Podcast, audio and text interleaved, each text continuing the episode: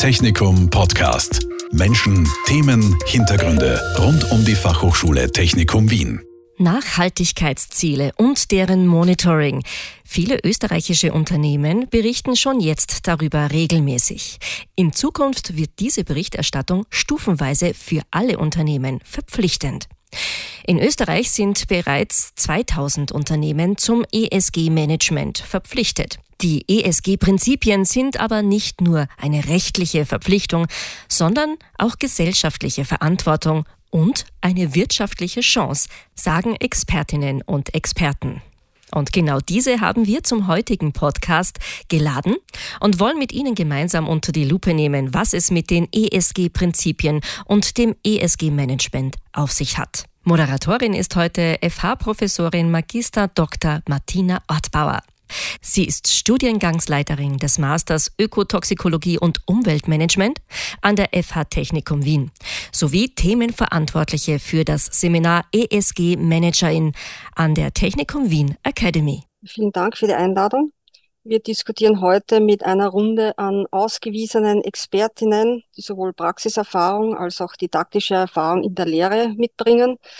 An meiner Seite begrüße ich heute Frau Diplom-Ingenieur Monika Brom vom Umweltbundesamt. Sie ist Sustainability Reporting Board Member der EFRAG und eine langjährige Lehrende in der Nachhaltigkeitsberichterstattung und im Umweltmanagement in unserem Studiengang. Mit dabei ist auch Herr Dr. Josef Baumüller, Experte für finanzielle und nicht finanzielle Berichterstattung von der Wirtschaftsuniversität Wien, arbeitet an der Technischen Universität Wien Institut für Managementwissenschaften. Und mit uns diskutiert auch Frau Dr. Susanne Schiedler, Humanökologin und Expertin für Technikfolgeabschätzung im Kompetenzfeld Resilient Energy Systems hier in der FH Technikum Wien. Herzlich willkommen. Danke, dass ihr mit an Bord seid beim ESG-Management. Schönen guten Morgen. Schönen guten Morgen.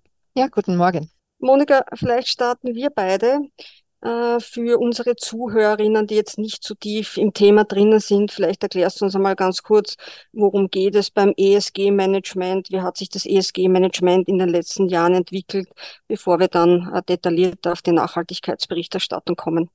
Ja, danke für die Anmoderation. Ähm, ja, ESG ist eine der berühmten Abkürzungen, die, glaube ich, in aller Munde sind mittlerweile. Und E steht für Environment, S für Social und G für Governance. Ich glaube, E und S ist eindeutig, äh, relativ leicht übersetzt ins Deutsche, aber Governance, äh, darunter versteht man eben Unternehmensführung. Und es geht auch um nachhaltige Unternehmensführung natürlich. Und ähm, das, das ist jetzt dieser neue Begriff oder eigentlich ein Begriff, der eh schon relativ lang ähm, in den Medien herumgeistert und auch in der WDR natürlich aber jetzt natürlich beginnt er ähm, an Bedeutung zu gewinnen. Und das Ganze hat sich eigentlich aus dem freiwilligen Bereich entwickelt. Und ich komme ja aus dem Umweltmanagement-Bereich. Und da hat, haben wir eigentlich mit freiwilligen Systemen jahrelang gearbeitet. Und jetzt geht es in Richtung Verpflichtung. Und das ist eben jetzt genau das Neue. Und deshalb glaube ich sitzen wir auch heute alle hier und ähm, reden über die über diese neuen Verpflichtungen. Nachhaltigkeitsberichterstattung oder nach GAI-Standards unterrichtest du ja bei uns im Studiengang schon länger. Warum denkst du, ist die Nachhaltigkeitsberichterstattung so wichtig und warum ist es gerade jetzt in aller Munde? Ja, es ist im Jetzt in aller Munde, weil es verpflichtend wird. Äh, wir, GAI ist ja ein, ein freiwilliger Standard, der von vielen Unternehmen ja schon jahrelang angewendet wird. Aber jetzt eben kommt alles verpflichtend und äh, GAI hat eine lange Tradition und wie gesagt, ich habe es auch immer unterrichtet ähm, und die Berichterstattung ist jetzt quasi am neuen Weg in Richtung Verpflichtung und GAI wird weiterhin eine Rolle spielen, aber wir in Europa haben uns eben dazu entschlossen, jetzt eine verpflichtende Berichterstattung einzuführen und deshalb ist das jetzt eben ein, ein, ein so ein wichtiges Thema derzeit. Ja, vielleicht darf ich da gleich dazwischen fragen, ab wann wird denn diese Nachhaltigkeitsberichterstattung verpflichtet? Für wen? Welche Richtlinien gibt es dazu zu beachten? Ja, also fußen tut das Ganze auf der CSR-Richtlinie und dort sind auch die Bestimmungen definiert, für welche Betriebe und ab wann diese, neuen, diese neue Berichtspflicht gilt. Also anfangen tut das schon nächstes Jahr. Also das heißt, die großen, die ganz großen Unternehmen, die jetzt schon unter die Non-Financial Reporting Directive fallen, also unter die, unter das sogenannte NADIVEC, das war die nationale Umsetzung von dieser Richtlinie, die müssen eigentlich nächstes Jahr schon anfangen, ihre Daten und ihre Berichterstattung aufzubauen. Und dann äh, übernächstes Jahr so sozusagen geht es dann los für die, für das, für den großen Bereich der Unternehmen, für die großen Kapitalgesellschaften. Das heißt, die müssen dann 2025 anfangen, ihre Daten zu sammeln und 2026 erstmal berichten. Okay, super. Dann würde ich vorschlagen. Dann geht es so weiter, vielleicht ganz kurz mit den kleinen Unternehmen auch. Auch die sind ähm, direkt betroffen, vor allem die börsennotierten Unternehmen. Und es wird aber auch einen Berichtsstandard für, für nicht börsennotierte kleine Unternehmen, also KMUs geben. Und die sind, auch die KMUs sind sozusagen unmittelbar, nicht unmittelbar betroffen, aber mittelbar. Also das heißt, die sind indirekt betroffen. Darf ich da vielleicht noch nachfragen, was ist mit Unternehmen, die jetzt einmal nicht äh, verpflichtet sind? Können sich die getrost zurücklehnen oder wie wird es mit denen weitergehen in Zukunft? Naja, wie gesagt, also wir glauben ja, dass eben im, eigentlich das eine viel größere Auswirkung haben wird auf Unternehmen, als vielleicht jetzt nur die gesetzliche ähm, Verpflichtung äh, also definiert, sondern wir glauben, dass das in Wahrheit auch die, den Rest der Unternehmen betreffen wird, weil ja auch die Standards die Wertschöpfungskette mit berücksichtigen und ähm, auch natürlich ähm, die Banken und Versicherungen, vor allem die Banken jetzt schon sehr viele Informationen von den Unternehmen abfragen, wenn es zum Beispiel um eine Kreditvergabe geht oder um andere, auch vielleicht schon um eine Kontoeröffnung. Das heißt, die Banken sind derzeit ja auch verpflichtet, gewisse Daten zu reporten und diese Daten kommen natürlich auch von den Kunden. Also das heißt, wir glauben, dass, der, dass die Auswirkung viel größer sein wird als nur diese direkte Verpflichtung für gewisse Unternehmen. Stichwort Wertschöpfungskette, da frage ich doch einmal bei unseren Experten für Finanz und Wirtschaft nach. Josef, was bedeutet diese neuen Vorgaben zur Nachhaltigkeitsberichterstattung operativ für ein Unternehmen? Vielleicht erklärst du uns kurz Sustainable Finance und welche Rolle spielt diese Wertschöpfungskette dabei? Ja, vielen Dank. Also was das operativ bedeutet, in erster Linie geht es halt um sehr, sehr viele Daten, die zu sammeln sind für das Unternehmen in allen Bereichen von ESG, Umwelt, Soziales und Governance. Um diese Daten zu sammeln, braucht man natürlich auch Stellen, Ressourcen, also Jobprofile sich dafür verantwortlich zeichne, um doch entsprechende äh, Prozesse. Und was halt dazu kommt, ist, dass wir nicht nur auf das Unternehmen selbst, das berichtspflichtig ist, uns beschränken, sondern auf die Wertschöpfungskette. Das ist ein Schlüsselbegriff der neuen Regulatorik. Und Wertschöpfungskette bedeutet im Prinzip Lieferanten und Kunden, man sagt da Cradle to Grave, von den anfänglichen Anfängen bis zum letzten Ende, zumindest den Überblick zu haben und vor allem auch dort, wo etwas Relevantes, also sagen da etwas Wesentliches passieren kann, auch dort wirklich Daten einzuholen und diese Daten dann in weiterer Folge auch zu verarbeiten und in die Steuerung zu implementieren. Und da kommen wir dann zur Verhaltensänderung und das ist das große Idee eigentlich hinter der Regulatorik und das führt uns zu Sustainable Finance. Das ist eigentlich so das Grundnarrativ ähm, der jetzigen Transformation in der Europäischen Union, das geht in der jetzigen Form wohl auf Paris 2015 zurück. Und die Idee ist halt, die Welt nicht mit dem kategorischen Imperativ zu retten. Der hat leider 220 Jahre nicht den besten Track Record, sondern mit Kapitalströmen. Also, dass wir versuchen, Unternehmen zu motivieren, nachhaltig zu agieren, indem es finanzielle Belohnungen gibt, vor allem durch die Finanzierung, Eigenkapitalfinanzierung, Fremdkapitalfinanzierung und Unternehmen, die da nicht mit können oder nicht mit wollen, umgekehrt auch Nachteile haben. Also ein, eigentlich ein sehr finanziell orientierter Zugang, der aber jetzt schon sehr viel verändert hat in den letzten Jahren. Also vielleicht auch besonders wirksam ist deswegen. Wir hätten da eine Frage, was passiert, wenn ein Unternehmen sich nicht vorbereitet? Äh, gibt es dann irgendwelche Sanktionen oder wer prüft oder wer stellt fest, äh, ob sich ein Unternehmen gut vorbereitet hat, ob es die Richtlinien einhält? Äh, wie ist da die Vorgehensweise? Ja, ich weiß, wir haben so in Österreich den Hang zu, ja, schauen wir mal, dann sehen wir schon, oder, oder sitzen wir es aus, oder, oder geht auch irgendwie wieder vorbei. Es ist durchaus nee, menschlich nachvollziehbar, aber nicht die beste Empfehlung, weil das Grundmotiv ist eigentlich, ähm, ja, die finanzielle Berichterstattung, also Bilanz und G&V, wie wir sie schon kennen seit Jahrzehnten oder Jahrhunderten, äh, und die Nachhaltigkeitsberichterstattung auf Augenhöhe zu behandeln. Und ich wollte jetzt nur quasi die Frage stellen, würde man sich trauen, eine Bilanz ohne Umlaufvermögen zu veröffentlichen, weil das irgendwie weiß nicht so komisch heißt oder das mag man nicht äh, oder das schaut nicht gut aus? Äh, wohl nicht. Und jetzt wird dieses Thema der Sanktionen, der Strafen noch in Österreich ähm, geregelt. Das muss quasi in den Mitgliedstaaten geregelt werden. Aber es zeichnet sich klar ab, dass es zu hohen Geldstrafen geht, bis hin zu Freiheitsstrafen im Extremfall, wenn man hier vor allem auch vorsätzlich etwas verschleiert, unterschlägt, nicht berichtet, falsch darstellt. Also hier gibt es dann doch ähm, einen großen Druck, das Ganze entsprechend ernst zu nehmen. Und wer das Ganze prüft, das kann natürlich bis zu Aufsichtsbehörden gehen von börsennotierten Unternehmen, aber vor allem Abschlussprüfer, also Wirtschaftsprüfer spielen eine große Rolle. Es steht aber auch im Raum, dass für andere Berufsgruppen, das könnte jetzt ein Quality Austria, ein TÜV sein, EMAS Umweltprüfer, auch das Berufsfeld quasi zuzulassen für die Prüfung. Auf jeden Fall gibt es eine Pflichtprüfung für alle berichtspflichtigen Unternehmen durch eine der genannten Berufsgruppen. Okay, jetzt hast du von wirklich von finanziellen Strafen bis zu Gerichtsstrafen gesprochen erfordert Nachhaltigkeitsberichterstattung dann äh, sozusagen neue Kompetenzen im Team? Sollen diese Kompetenzen aufgeteilt werden? Wer ist dann im Unternehmen verantwortlich? Wie geht man als Unternehmen da am besten äh, an die Sache heran? Ja, na gut, das Thema Nachhaltigkeit per se ist schon ein sehr, sehr breites. Es, es, es gibt ja nicht den oder die Nachhaltigkeitsexpertin, weil wir haben ja Umweltthemen, wir haben Sozialthemen, wir haben sehr viele rechtliche Themen im Umfeld mit Governance. Das kann ja auch seltenst eine Person alleine überblicken in allen wesentlichen Aspekten.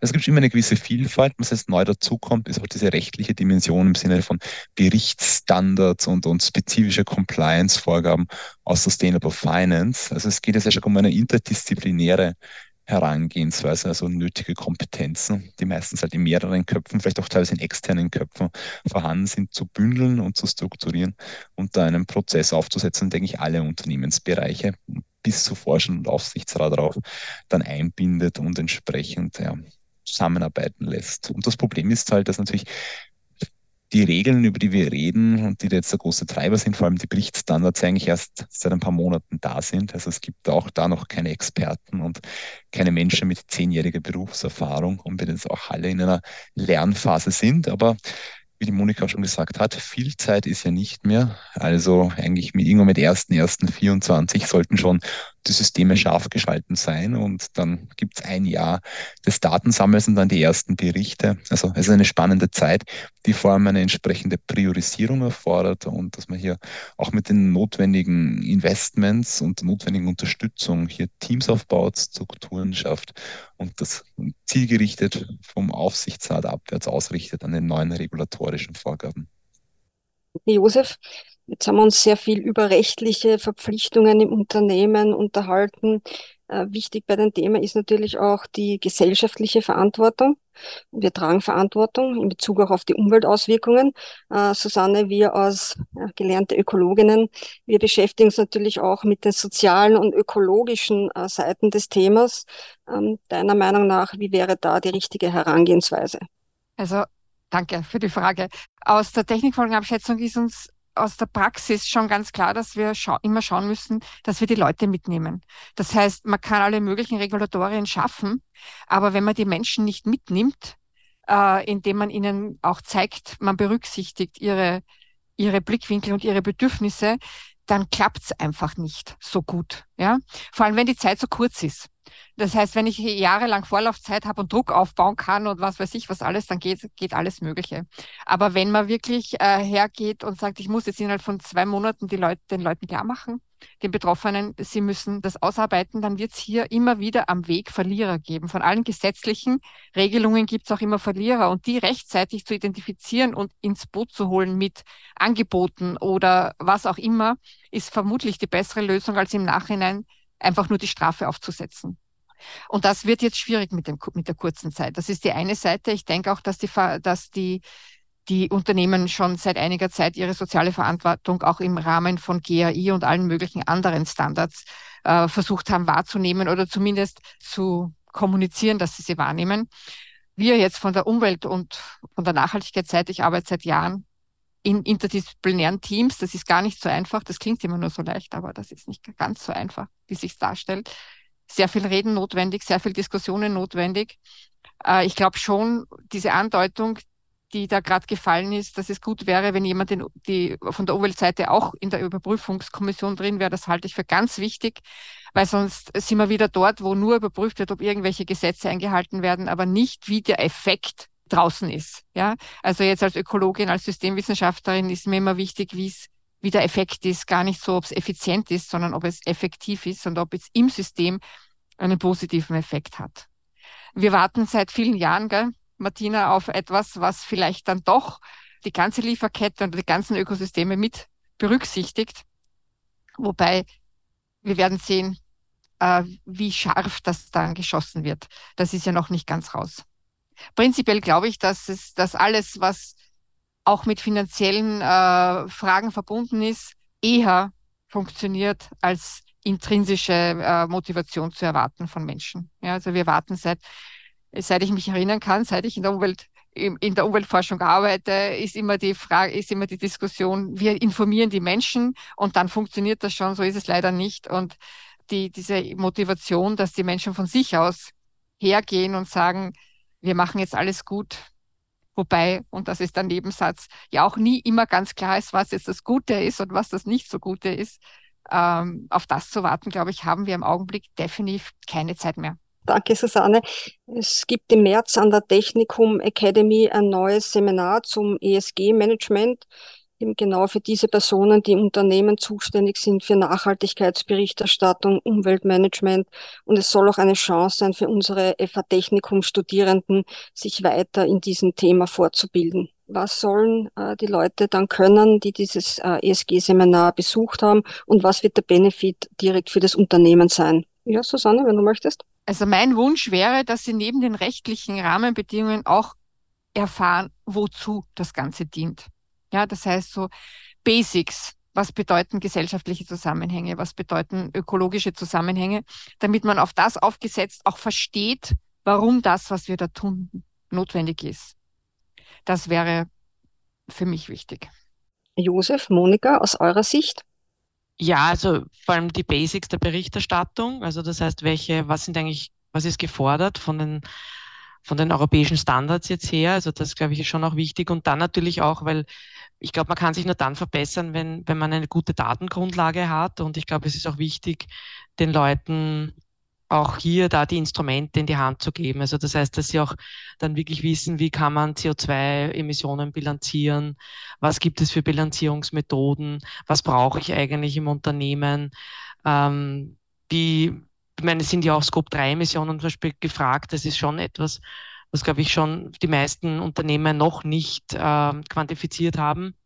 Das heißt, auch da die Grundlagen einfach den Unternehmen zu geben. Ja, also das heißt, teilweise sind ja wirklich die Reporting-Anforderungen schon relativ hoch. Und äh, ich glaube, das ist wichtig, dass sie da eine seriöse Grundlage bekommen und auch wissen, wie sie es dann angehen können. Ja. Also im ersten Jahr wird man natürlich vor allem mit, der, mit dem Datenmanagement und mit der Datengenerierung zu tun haben und auch, wie der Josef schon richtig gesagt hat, einmal die Teams aufsetzen, wer dann überhaupt wofür verantwortlich ist. Ja. Und man braucht aber natürlich auch das Wissen, wie kommt man zu den Daten und äh, die meisten Daten werden ja nicht gemessen sein, sondern die sind dann zu erheben oder zu quantifizieren.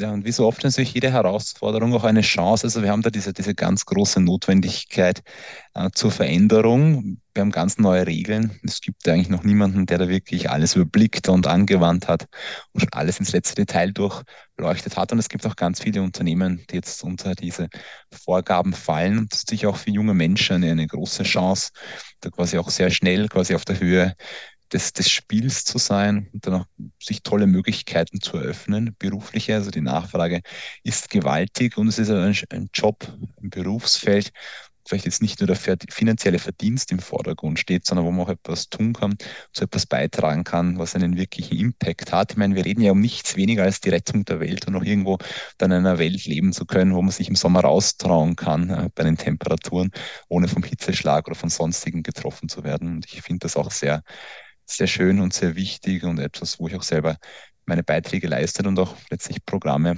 wie das unsere versuchen halt auch hier einen Baustein zu liefern und damit auch Türen zu öffnen für alle Beteiligten. Danke, Josef, Monika, Susanne. Vielen herzlichen Dank für Ihre Einschätzung, für Ihre Expertise. Wir freuen uns auf ein spannendes äh, ESG-Seminar. Startet ab März 2024 und wir bedanken uns äh, sehr für die Einladung zu diesem Gespräch. Vielen Dank. Ja, danke schön. Danke. Ja, danke auch für die Möglichkeit, hier präsentieren zu dürfen. Danke. Technikum Podcast. Menschen, Themen, Hintergründe rund um die Fachhochschule Technikum Wien. Dieser Podcast wurde produziert von Radio Technikum.